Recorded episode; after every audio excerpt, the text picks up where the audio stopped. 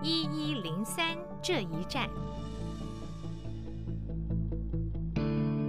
欢迎各位来到好好听 FM 一一零三这一站。美国大选越来越接近，我们台湾人也跟着紧张。那我们这个节目呢，一个礼拜从两次变成了三次，每周一、三、五的下午五点首播，在 Podcast 首播。然后呢，如果你要看我们的影像的话，可以在 YouTube 上面。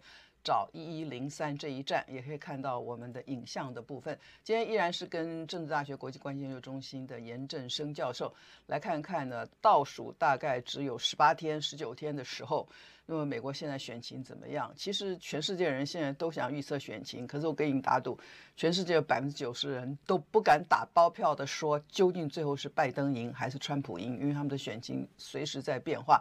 特别是候选人之一的总统川普啊，不按牌理出牌，每天都有新的情况，那么让很多人觉得要预测这场选举实在太难了。特别是二零一六年选前的这个民意调查呢，后来证明呢非常的失效啊，所以呢民意调查只能做。参考或者做激励人心的一种工具而已啊！那今天我们要从川普啊这个认为自己呢这个新冠肺炎好了以后，而且觉得自己 immune 就是自己已经不会免疫了，哎，自己免疫了，就是新冠肺炎再也传染不到我了。我我呢也不会传染给别人。新冠肺炎会不会继续找他？我不确定。但他会不会传染给别人？我更不确定。因为川普到现在为止啊。都没有让他的医疗团队公布他在离开椭圆形办公室到外面来接见人群的时候，到底做了几次的测试？这些测试到底是怎么样方法的测试？然后呢，他测试结果几次是阴性，几次是阳性？我觉得作为美国总统，他的健康情况应该是像一个透明的玻璃纸一样，随时让美国人、全世界都知道。更何况他正在竞选下一任总统，可是呢，他的医疗团队呢，跟他的幕僚呢？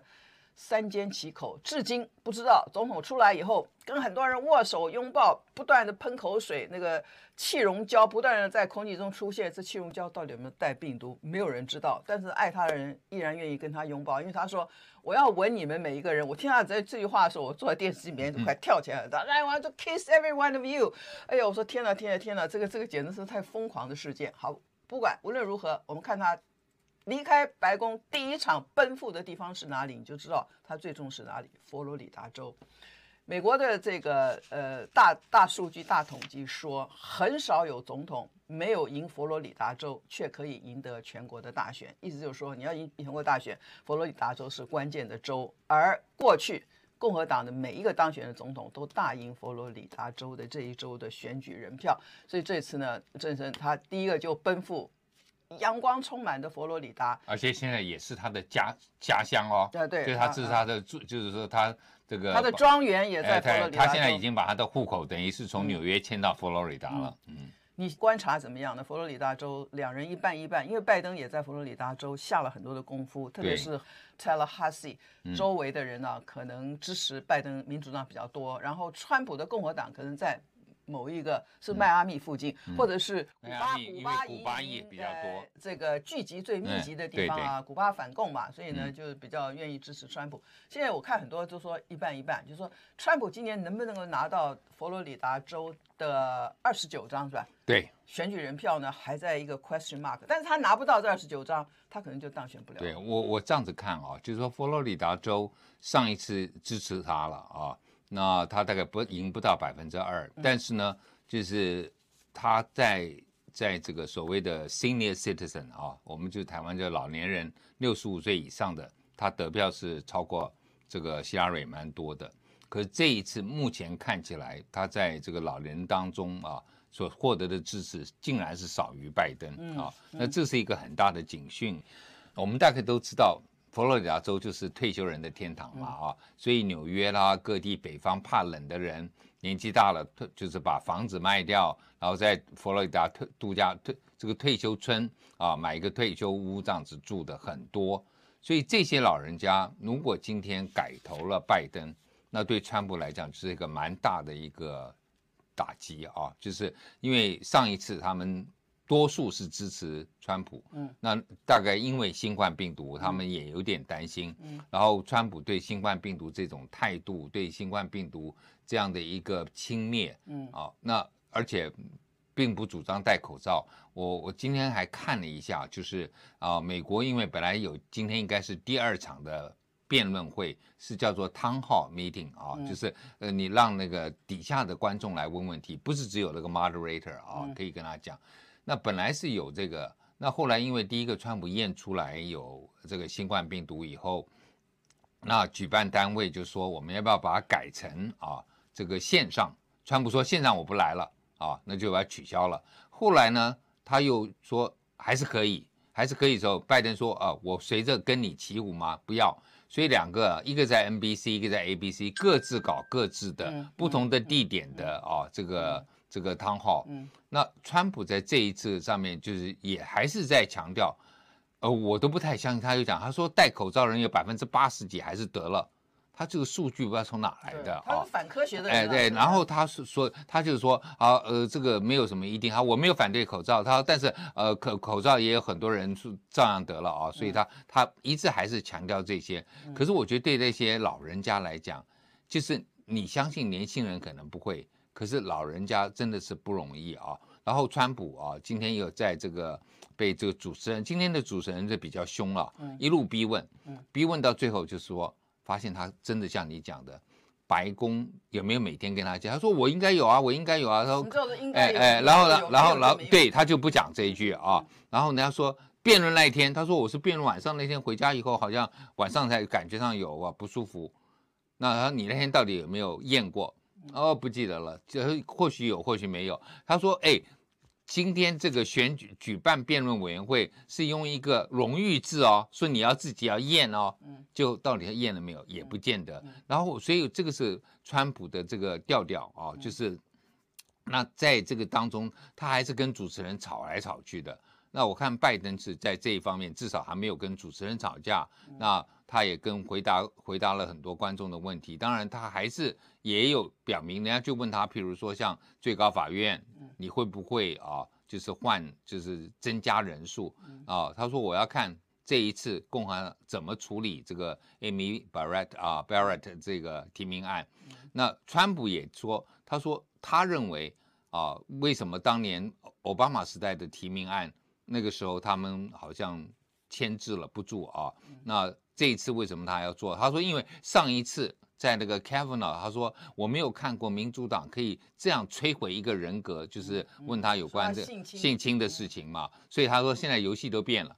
那如果你拜川普说你游戏规则变了，所以你现在可以提名。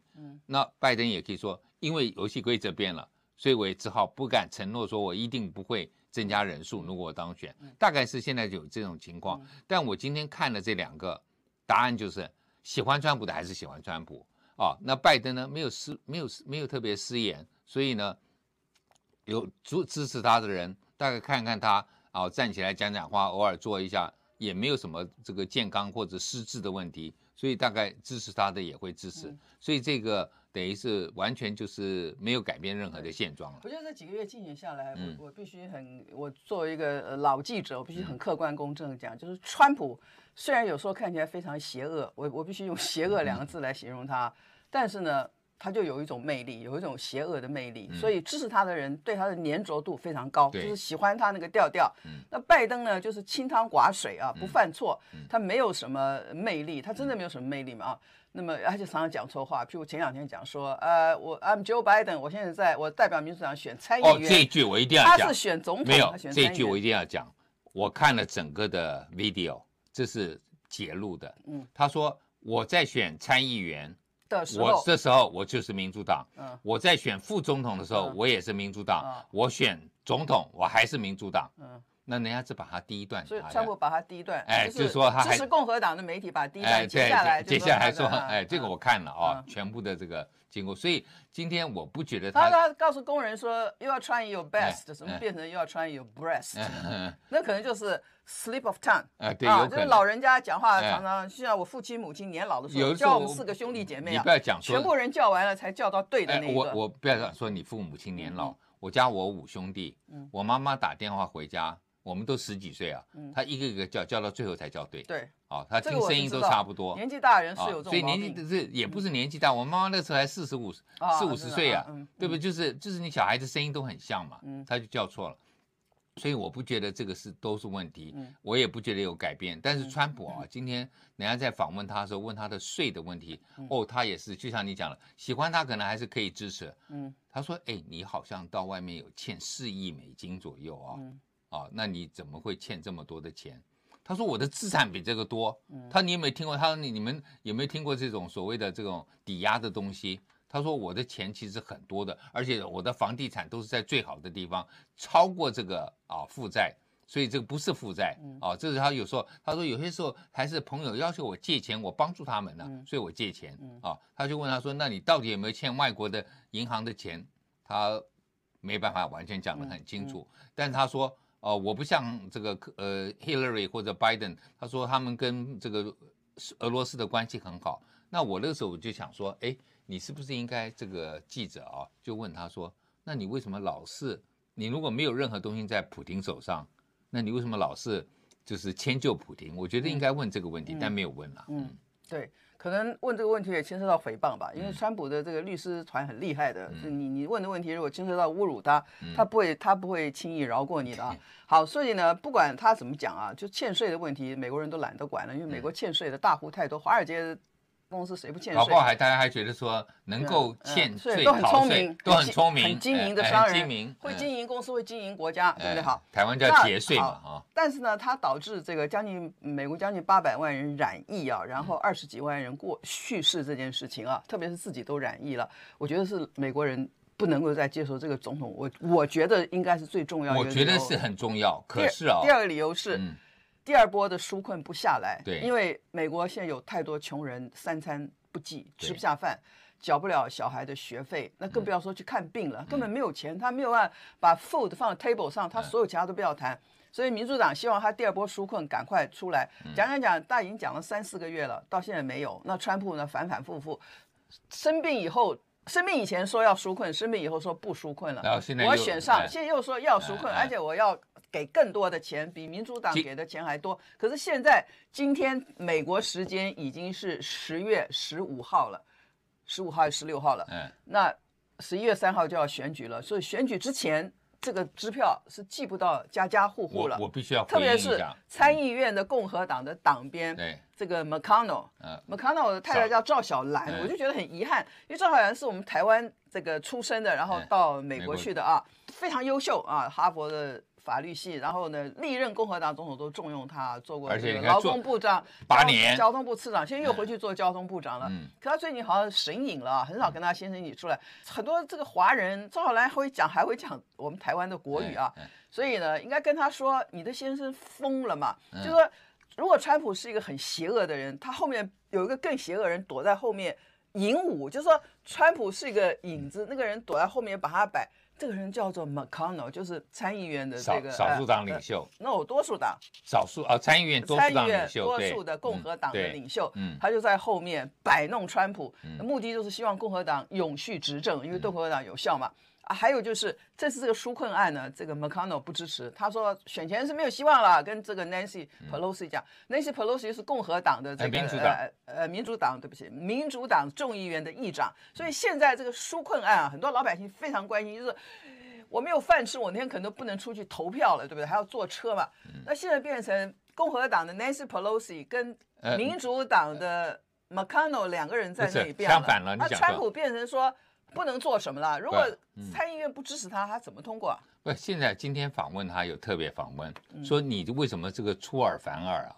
川普说：“你难道没不懂什么叫做协商吗？Negotiation 啊，就是不同的立场。我觉得他这种生意的这种概念啊，用在政治啊，有的时候不能啊。政治有的时候要有一点。”彼此的互信还是要有的啊、而且要有妥协。嗯、所以川普讲了一句“你给我削一下”，我想说完蛋了。嗯、这个人就是还在沉迷于他自己的这一套协商的啊、这个玩弄政治的这种快感里头。不是他那个当年那本书，他每次讲 “The Art of the Deal” 嘛，对不对？嗯、交易的艺术，嗯、他就在还在想这些，所以这个很难。那回到 COVID-19 啊、哦，还是一个东西，就是你刚刚讲说美国人很关心，哎，可是川普可以说。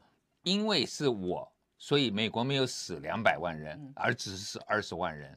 那我我真的是很想提醒美国人，如果美国人像台湾这么认真防疫，按照比例的话，嗯、你们只有七千人左右会染疫，嗯、而不是啊，就是七八千人，而不是现在的这个我们讲这个数字七八十万啊。嗯、然后死亡呢，你们现在死了二十二万人，不应该按照台湾的死亡比例，我们死七个，你们人口是我们十四倍，嗯、你应该不到一百个，才九十八个。嗯。嗯他他都不看这些，然后他就说我们比所有的国家都做得好，这一点我一直觉得说这是川普最大的麻烦，就是你可以在 COVID-19 这件事情上面稍微承认自己准备的还是不够，啊，但是你说我们正在努力什么等等，然后还是在这一次的今天今天早上这个 town hall 里头啊，还是不断在讲 China China China，我觉得今天你大家如果说美国的记者有点 sense，就问他说，那 China 旁边那个越南呢？那 China 旁边那个辽国，China 旁边那个台湾，跟他们有些有领土接壤，有些没有，但是互动也很多。为什么那么少？啊，应该去看这个嘛。哦，但是他们没有问，他就又把法国什么拿出来说啊，他们多严重多严重。我们美国现在很好，美国没有很好，然后美国的药也没有出来嘛。现在十一月三号以前根本不可能出来了。但是喜欢他的人可能还是会相信他的这种说法。啊，但是我认为。一些家里头有人得了 COVID-19，然后甚至有死亡的，大概很难原谅川普这个态度。因为今天的这个 town hall meeting 呢，有人问他嘛，他说你好像三月份、二月份的时候，你接受了个 Bob Woodward 访问的时候，你就说很严重哦，嗯。那你为什么还不坚持？他就说哦，我我我觉得，他就说，人家说你难道不能取得一个平衡，就是经济继续成长、开放？然后也顾虑他的健康，他没有，他就只有一条路。嗯，所以我觉得这个是他唯一就打经济牌。所以现在民调当中，处理经济情况，他的能力还是他的民调还是比拜登稍高。过去拜登处理经济比较低，川普很强，因为二零一七年他做了美国历史上最大的减税，减企业税以后，然后现在这个新冠疫情来了，又拼命的大减税，印钞票。那当然，股市就非常繁荣嘛。所以现在股市如果一直停停停停到十一月三号、十一月二号，搞不好很多人还是继续支持他，因为股票赚了钱嘛。我现在要讲一个，就是我为什么不第一个就谈这个问题？很多人就说：“哎，你们两个今天谈应该谈最新的消息。”我没有谈，因为我很怀疑这个新闻的正确性。就是美国有纽约有一个小报叫《New York Post》，叫《纽约邮报》，两天以前突然就报了一个消息，说他们取得了拜登儿子 Hunter Biden 的手提电脑。那手提电脑里头呢，他们居然把人家电脑的东西打开来看，这也是非常不道德的事情啊！好，看了以后发现有很多照片，这照片中间包括为了证明啊，这个这个拜登的儿子引进乌克兰煤气公司重要人到美国来跟他爸爸拜登见了面这件事情啊，有一封信嘛，就这封信作证，因为拜登过去说啊。我儿子在乌克兰呃天然气公司呃做什么事情我不知道，因为他长大了是他自己，他去做法律顾问，他做董事，我从来没有跟这乌克兰煤气公司人见过面。可是这里有封信说，这个人回去以后写信谢谢拜登的儿子，说谢谢你，我在华盛顿 DC 期间你让我见到你的父亲了哈，我们以后可以怎样怎样怎样。我这个这个如果是真的话，对拜登来讲是很大一个打击。我不过这一点我先回应一下，拜登就说了，他说我。回去查过我的 schedule，没有这个 schedule。嗯，好。但无论如何，共和党一定咬了这个会不放，就打到十一月三号为止啊！我觉得这个这个如果这设计的话，设计的实在是太天衣无缝了。他们为了证明说这个电脑里头的这个硬碟不是假的。就把这里头其他照片也翻出来给别人看，就说你看，还有拜登儿子在床上吸毒、自我拍照，还有跟女生拥抱，这仅仅是他的，这谁会拍他这些私隐私照片？所以这封信呢，一定也是他 po 在这个这个上面的哈。那拜登儿子是学法律，还做过检察官，如果真的做这个事，他应该知道这个信不应该放在电脑里头吧？我我觉得这当然检做检察官那个是他哥哥了啊，哥哥，哎，应该不会是他，这个儿子是比较麻烦的哦。那我们也看到啊。过去就是有有吸毒，那所以拜登也讲过，说他说我跟很多的家庭一样，孩子有经历过这些，他说我很骄傲，他已经走出来了啊。那我自己看，我最记得我在美国还在教书的时候，有一次啊，那个时候老布希要选总统，一九八八年的时候，那我在阿拉斯加教书，他派了他的另外一个儿子，我们现在大家都知道这个小布希嘛。也知道 Jeb Bush 对不对？也选过，也佛罗里达州长。他还有一个比较不太成才的儿子叫 Neil Bush，嗯，也被卷入过这种，就是有点靠布希家族的这个。这个等于是声望，声望，然后啊啊，在经营一些东西，然后有一些可能不干净的地方。但他那个时候呢，就因为大概不是最重要的儿子，所以就派到我们阿拉斯加来帮他爸爸竞选啊，到怎么教会去讲介绍一下。那后来哎，我觉得他长得还不错啊。那我后来看看呢，哎，后来越后续就发现他不怎么样啊。那可是你就可以看到，说作为一个大政治人物的后后代啊，确实很辛苦。就是说，他们呃，如果自己表现好，人家会认为说是家长啊，这个靠着靠着父亲，靠着什么的呃余荫啊来帮忙做。如果说做的不好，那哇，更是丢家里头人脸。所以我相信这个他的压力很大，特别还有一个哥哥。很不错的啊，所以我觉得这个比起来，他真的是比较差一些。嗯，那可是呢，如果今天他这么差，那你也不必担心他能够做出什么真正的多坏的事情。你懂我的意思？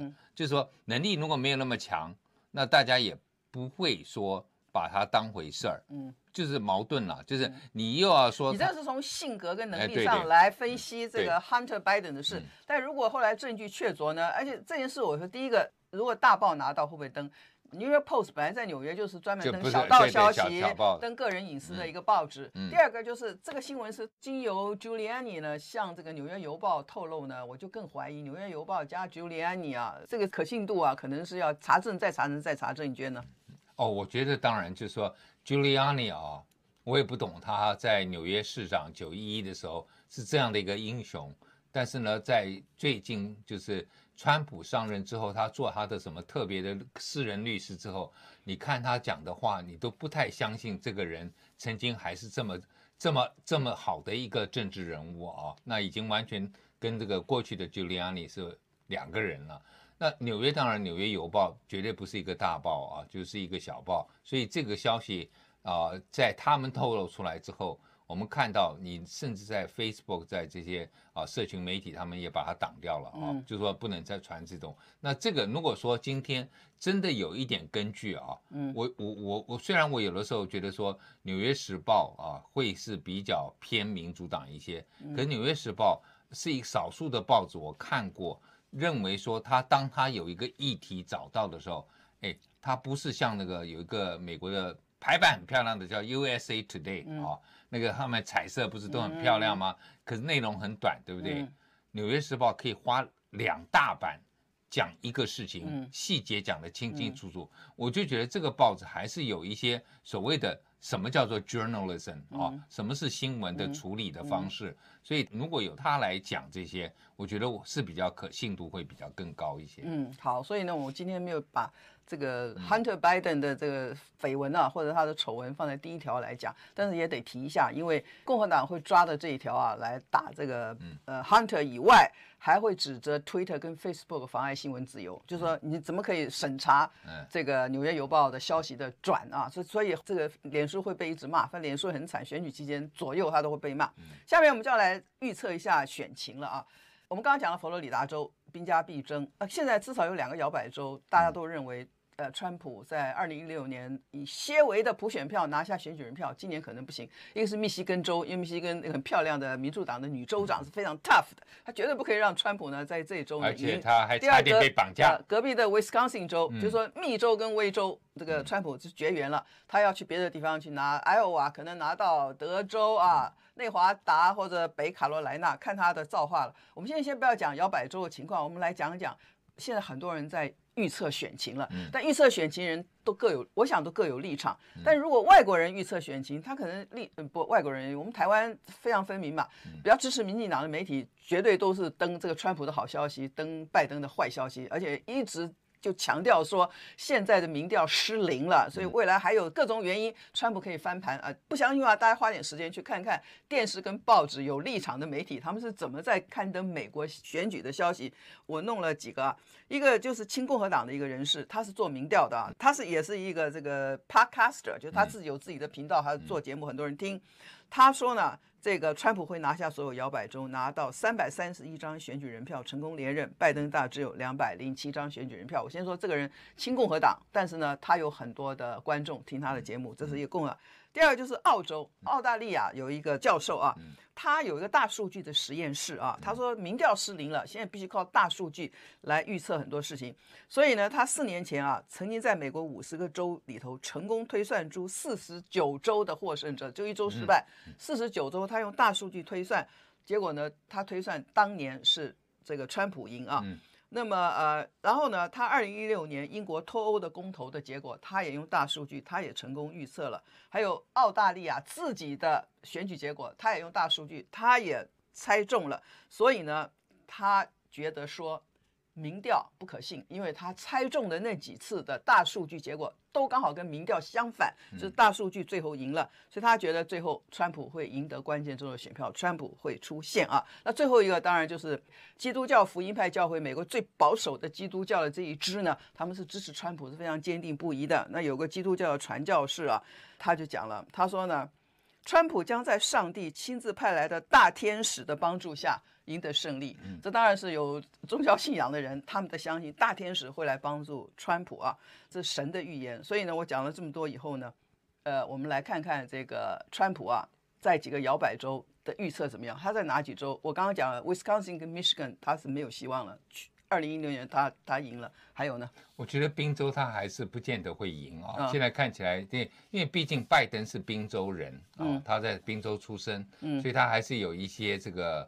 跟这个 connection 啊、关系，那更重要的就是说，拜登学到二零一六年希拉里的惨痛教训，嗯，所以他在这个宾州啊，这个竞选的花了很多的时间有在竞选，嗯，嗯那另外呢，他也跑到这个像譬如说像这个佛罗里达或者北卡这些州，嗯。嗯那甚至我们看到俄亥俄州啊，俄亥俄州它现在是打平，嗯，那如果他能够赢，那大概川普可能就是输定了啊。但俄亥俄州长是共和党籍的。对，但是俄亥俄州他为什么会去？我觉得这个叫做你让川普又要必必须回去防守，嗯，就是大家都在攻防，对，你懂不懂？就像当年啊，我觉得川普为什么会赢，就是他去攻希拉蕊在三个大家认为希拉蕊稳赢的州。结果他希拉蕊后来发现有点不对，来不及回防。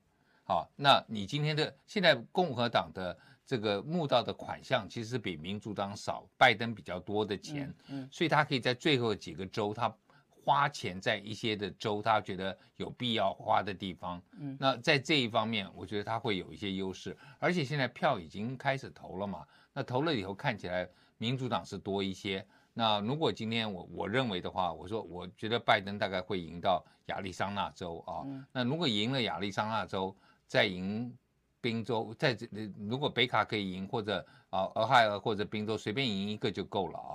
所以我觉得他是会当选的。嗯。那可是现在就是同样的，我也有怀疑啊，就是因为我前两天还跟我一些朋友，他们就是福音派的朋友，那我也是福音派的，可是。他们是深信不疑，川普应该会赢，嗯，啊，他们相信很多的预言，相信很多的说法，所以我也不敢低估这这个美国的。可是我认为，川普这些在美国福音派的支持当中，还是有一些所谓的这个种族或者宗教的歧视。啊，就是譬如说，我这些朋友一讲到拜登说，啊，他是天主教，嗯，诶，可是我说。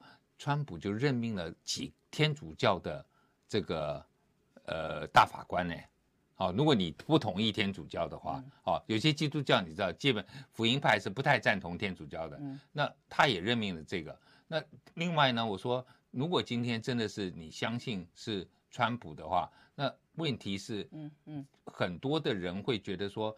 拜登其实可能虽然是天主教，他比川普还虔诚一点哦，他去教会的时间还多一些，嗯所以从这些角度来看，他们就无法自圆其说，就认为说，哎，跟就是上帝拣选的了。嗯那我觉得这种相信这个的还是蛮多的，包括美国很多白人啊，因为川普毕竟还是属于这种德国裔啊，这种美国主流的 Anglo-Saxon 的这种，所以这个当中我觉得。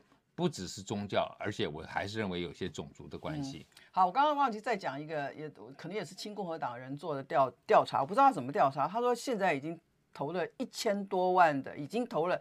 一千多万的票啊，包括通讯投票里头。他说往年呢都是支持民主党的人比较愿意用通讯投票。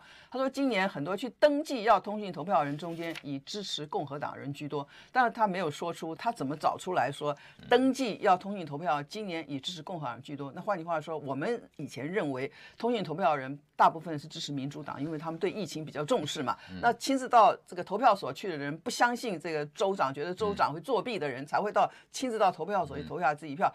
有据有统计说呢，这个通讯申请通讯投票的人里，我觉得这就埋埋下一个种子啊，就是如果当天开票的时候，川普落后，因为我们觉得川普落后，通讯投票进来对他更不利，嗯，他这就埋下一个种子，说很可能到当天开出来还不是川普所有的票，就你们做票，哎，就有可能，因为申请通讯的人支也支持我们最多，好。美国马上有第二轮的两个人辩论，我希望能够举行。也也许拜登的时候就不愿意跟川普，因为他知道川普你要去三验，三验都是阴性，我要才跟你辩啊。